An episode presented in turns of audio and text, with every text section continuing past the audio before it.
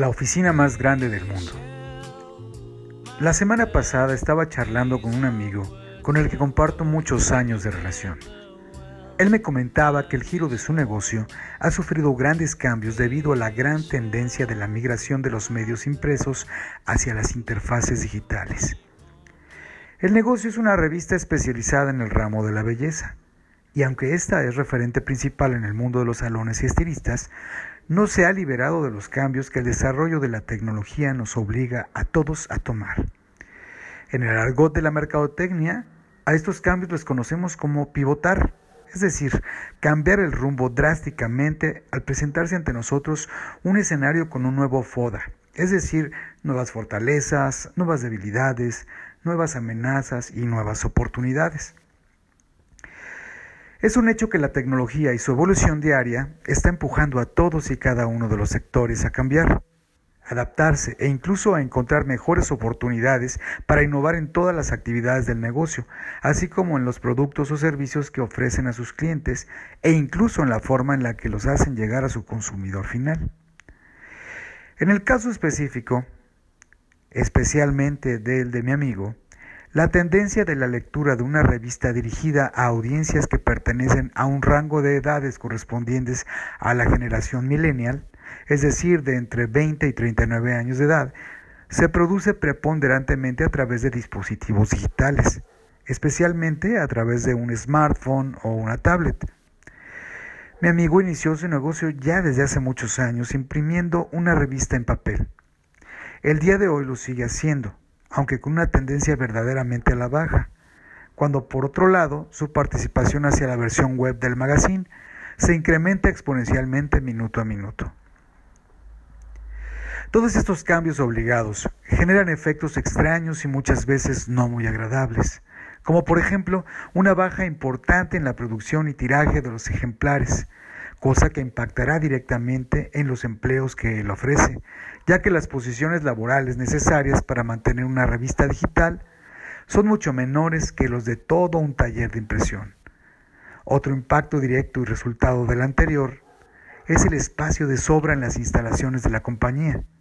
Ya no hay maquinaria pesada de artes gráficas, un gran espacio físico ahora vacío.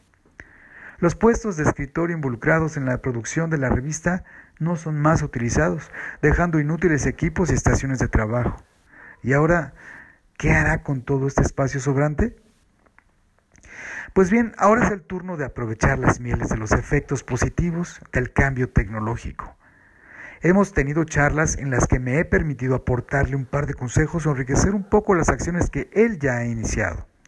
Primero que nada, él podrá de una manera inercial optimizar sus costos mudando sus instalaciones originales de una nave industrial de tamaño regular a una oficina mucho más cómoda y pequeña. Este, por supuesto, es uno de los más fuertes ahorros, que al haber sido anteriormente un gasto muy fuerte durante varios años, hoy se convierte en un aporte a las utilidades de la compañía y a una reducción de costos muy importante. También surge en este momento una nueva oportunidad de innovar en la operación de la empresa. Existen puestos de trabajo en esa organización que pueden ser medidos, ponderados y evaluados de forma óptima sin la necesidad de ser supervisados directamente en la oficina. Estos puestos generalmente existentes en las áreas de diseño gráfico, desarrollo informático e incluso hasta puestos administrativos de ventas y o de soporte técnico pueden desempeñarse a distancia bajo el esquema muy de moda en ciertos países conocido como home office, teletrabajo o trabajo desde casa. Este es otro golpe contundente a los costos de producción, operación y administración, ya que hay un número muy importante de empleados que matarían para poder trabajar bajo ese modelo, pudiendo aceptar un porcentaje menor de salarios, ya que elaborando de esa forma, el empleo incurriría en ahorros personales muy importantes, tales como alimentación diaria y transporte. Además recuperará algo que no tiene precio, más y mejor calidad en el tiempo que pasa con su familia, menor exposición a riesgos y peligros que implica el diario traslado de su hogar a la oficina, en una, eh, prácticamente en un fin como cualquier organización magistral necesitaría en tiempos y costos.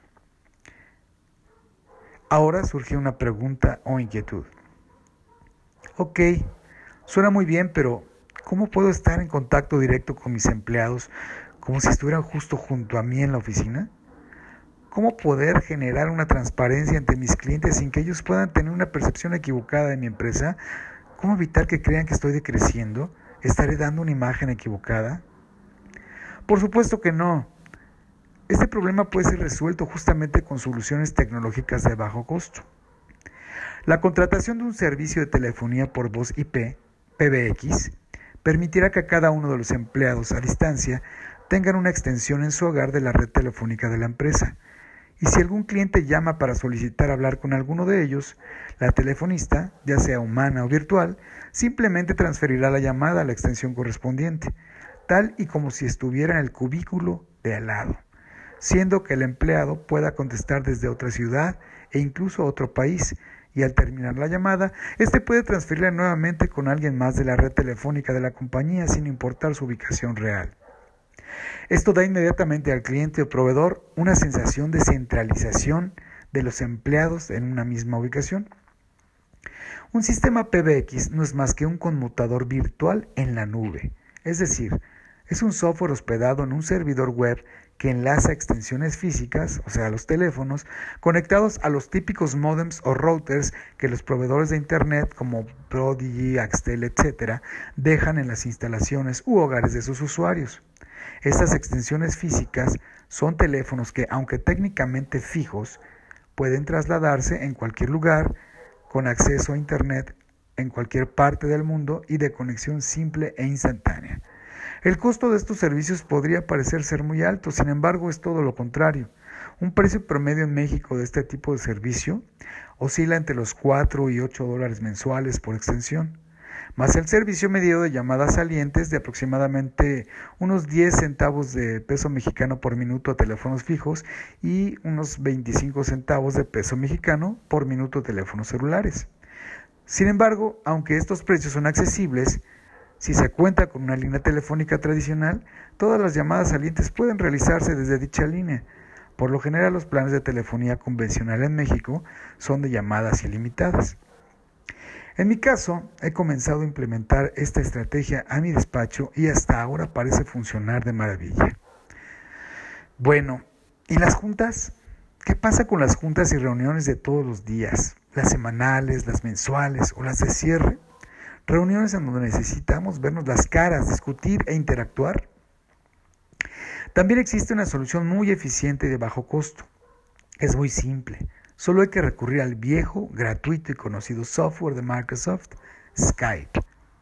Con Skype es posible hacer videoreuniones muy efectivas con el simple hardware de una laptop sencilla conectada a Internet que cuente con cámara web y micrófono integrados. Es muy sencillo. Realmente es verdaderamente sencillo crear un grupo de participantes, ya sea para llamadas de grupo solo de audio como de videoconferencias, en las que el escritorio y la imagen en video de cada participante puede ser compartido durante la sesión, haciendo muy fácil las reuniones estratégicas de trabajo, colaboraciones en equipo y juntas de discusión corporativa. Todo lo anterior te permitirá tener la oficina más grande del mundo, ahorrando dinero gracias a la tecnología de la información. Esta nueva época es la época de las pymes en donde se abren verdaderas ventanas de oportunidad gracias a la tecnología. Nunca antes la posibilidad de competir contra las grandes corporaciones había sido tan real y tangible. No las aprovechemos ni un minuto más. Saludos y gracias. Desde el cuartel del soñador soy Fernando Garibay.